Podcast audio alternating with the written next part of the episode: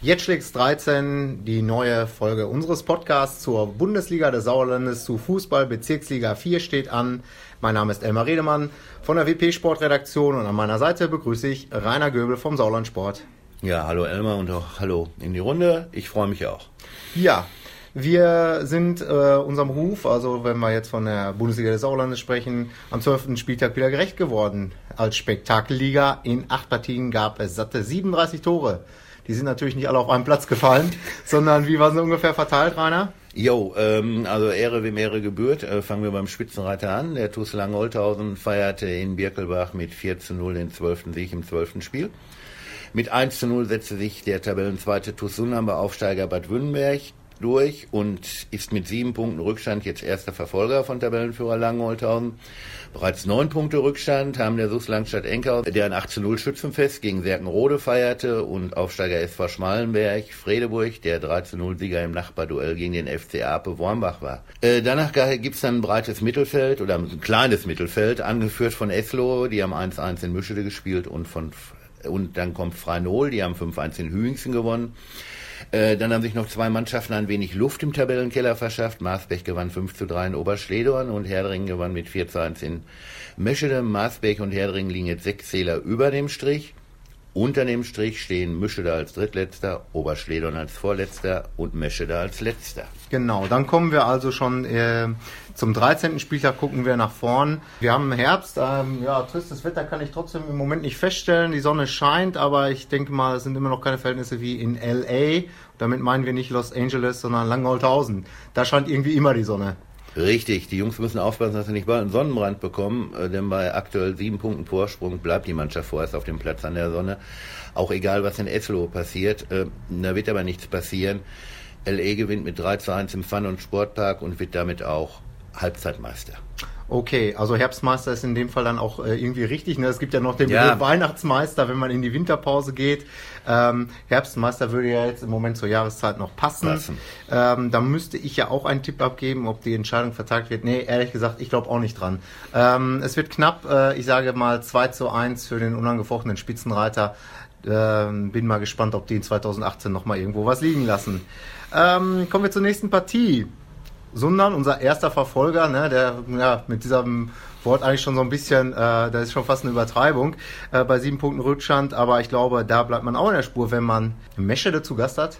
Ja, so ist es. Also um Meschede muss man sich wirklich Sorgen machen. Ein Punkt aus zwölf Spielen, äh, hochgerechnet, würde dann am Ende der Saison der Negativrekord der Bundesliga des Sauerlandes aus der Spielzeit 2011-12 geknackt werden. Also wenn die dann wirklich nur drei Punkte holen sollten. Denn Bödefeld ist damals mit vier Zählern äh, ins Ziel gekommen und dann auch sagen und klanglos abgestiegen. Bis dahin ist noch Zeit. Trotzdem, im Rötterstadion gibt es für Mesche die nächste Fackel 6-1 für Sundern. Okay, ja, da muss ich ganz ehrlich sagen, das wäre äh, vermessen, äh, den Gästen da jetzt äh, ausgerechnet was zuzutrauen. Ich tippe auch ein 4 zu 0 für den TuS Sundern, dass da ähm, vielleicht sogar noch ein bisschen Gnade walten lassen wird. So, dann kommen ähm, schwere Aufgaben, aber zumindest keine einfachen, ähm, für den Tabellendritten Langscheid und den Tabellenvierten Schmallenberg. Das sind nämlich zwei ja, sehr interessante Duelle da, so in dem oberen Drittel. Langscheid spielt äh, zum Beispiel in Apel. Ja, und Ape nach dem 0 zu 3 in Schmalenberg jetzt Fünfter, will sich aber weiter mit den großen messen, wie Trainer Jens Richter sagt. Aber hören wir doch mal selbst, was er vor dem Spiel sagt. Ja, Ausblick äh, nach, äh, zum Spiel jetzt dann zu Hause gegen Langscheid ist äh, natürlich der nächste Kracher, den wir dann vor der Brust haben. Äh, aber ich habe es ja schon immer gesagt, wir wollen uns mit diesen Mannschaften messen und ähm, ja, freuen uns natürlich auch auf das Spiel, aber müssen natürlich jetzt erstmal das Spiel gegen Schmalmärch die nächsten zwei Tage aufarbeiten und dann gucken wir und konzentrieren uns auf Langscheid. Ja, Topspiel, sagt Jens Richter. Ähm, und Langscheid wird passend dazu eine Topleistung zeigen müssen.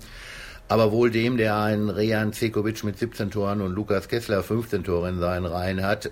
Gut, Ape hat Alexander Schmidt mit 15 Toren. Damit sind die Top 3 der Torschützenliste am Wochenende unter sich. Ich glaube, jeder von denen wird einmal treffen und Langscheid dann am Ende mit 2 zu 1 gewinnen.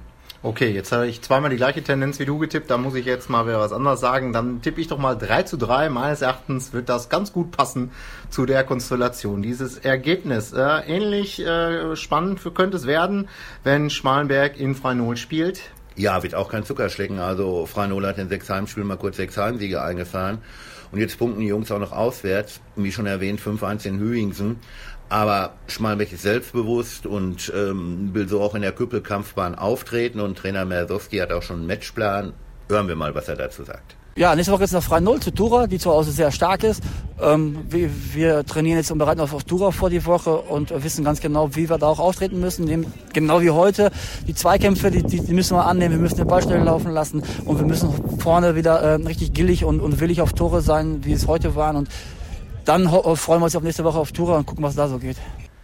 Ja, das klingt ähm, ja fast schon gewohnt angriffslustig äh, von dem Aufsteiger, der da äh, immer noch weiter oben mitmischt.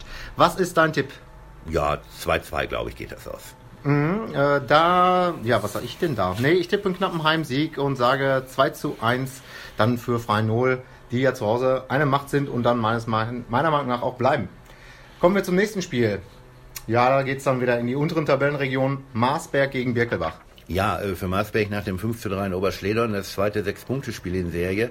Äh, Birkelbach auswärts bisher sechs Niederlagen, äh, das wird so bleiben. Mein Tipp 3-1 für Marsberg. Ja, schließe ich mich an, nur mit äh, so wenig Toren wie möglich sozusagen. Ich tippe mal ein 1 zu 0 für den VfB, der ja auch schon als Minimalist bekannt geworden ist in dieser Saison. Ähm, dann haben wir noch Oberschledern gegen Bad Wünnenberg. Ja, für Oberschledorn, ja mit fünf Punkte nach zwölf Spielen äh, zählt nur ein Dreier. Äh, sollte der gelingen, wäre es gleichzeitig der erste Heimweg.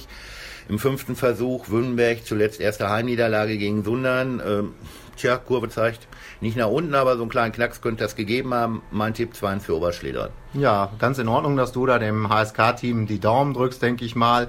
Ich glaube aber ehrlich gesagt eher an einen Auswärtssieg und ich tippe mal ähm, 1 zu 3, dass äh, Württemberg da die Punkte mitnimmt. So, die nächste Partie, ja, das ist auch nicht ganz so leicht einzuschätzen. Das ist Serkenrode gegen Mischede.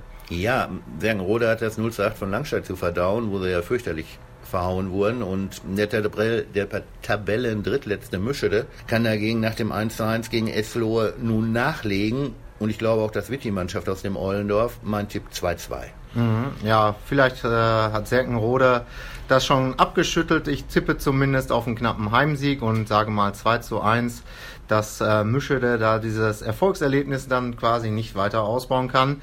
Warten wir das mal ab und sind schon damit beim letzten Spiel. Das ist ein Derby in einem Alphabet. Äh, das sind zwei Mannschaften, die mit H beginnen.